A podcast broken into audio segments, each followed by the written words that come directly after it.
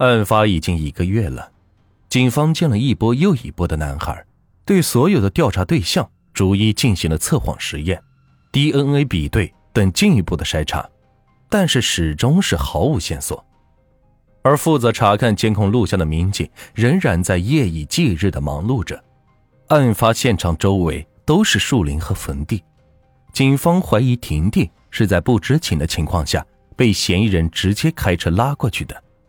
但是查遍了婷婷周围出现的所有车辆在案发前后的轨迹后，警方不得不一一排除了他们的作案嫌疑。难道说婷婷是自己走进这片偏僻的区域的？或者说，这个隐匿的人其实不在他身边。有一个摄像头，虽然照不到进入中心现场的那条小路，但是它能够照到等车、下车以及接站的人员、车辆。民警看到有六个人，分别有妇女骑着电动车，有三轮车来送人的，其中一个男人等了半个多小时，送走了一个女人。侦查员细心的观察着剩下的几个人。一个个的逐一追踪，突然发现一个穿着短袖 T 恤短裤的男子在车站停留的时间要比婷婷早十分钟。看他左顾右盼的样子，似乎并不是在赶路。婷婷下车的时间是十四点四十分，在婷婷的微信聊天记录里有叮嘱她天气热多喝水。在十四点三十五分之前的十四点三十一分的这个时间点。这个男子折返后由东向西去了。就在这个时候，民警看到这名男子的手持电话的姿态，很明显是在进行微信语音，而且持续了六秒钟之久。而与这个相对应的时间段，婷婷也在玩微信。此刻，这个男人顿时成为了警方的焦点。为什么他和婷婷之间有微信联系？警方却查不到他的信息呢？如今画面质量如此不清晰，该去哪里找这个人呢？就在警方考虑方案的时候，突然有侦查员反馈消息，那几个在废弃小屋内烧烤的年轻男孩找到了。面对警方的询问，几个男孩看上去是一脸的茫然。他们说那天下雨，他们正在小屋里吃烧烤，这时有个男的骑着车。往这边过来避雨，雨停了，男子就骑车走了。男孩们承认曾经在废弃小屋内烧烤，也证实见过阿喵，并且和他一起抽烟聊天。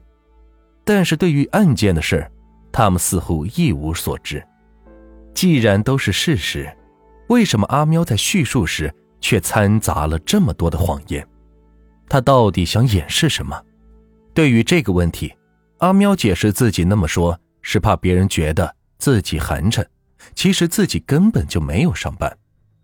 由于尸体是高度腐败，凶手留下的 DNA 还没有测试出来，所以警方不能彻底排除这几个烧烤男孩以及报案人阿喵的作案嫌疑。毕竟他们是最后接近婷婷的人。不过既然这样，录像里那个年轻男子是谁？他和眼前这几个人？有关系吗？侦查员决定让这几个人看一看录像中的男子，可是未曾料想，其中一个年轻男孩一眼就认出了此人，姓李，就住在唐二里镇。这一消息让大家立即是振奋起来。很快，民警们在外地的一家包装厂找到了二十二岁的李某，为物品打包，这就是李某每天要做的工作。这让警方不得不联想到捆绑死者双手时那娴熟而又专业的打劫技巧。当民警对李某进行审问时，李某狡辩称自己什么都没干，哪怕一只老鼠自己都不敢动一下，更何况是杀人呢？接下来的审讯工作遇到了很大的困难，嫌疑人坚决否认此案与他有关。不仅如此，他还为自己寻找证据进行辩解。这该怎么办呢？就在这个时候，遭遇困难的 DNA 检测结果终于出来了。结果证明，李某正是本案的嫌疑人。一天以后，在警方强大的攻势下，犯罪嫌疑人李某终于承认了自己奸杀婷婷的全部犯罪事实。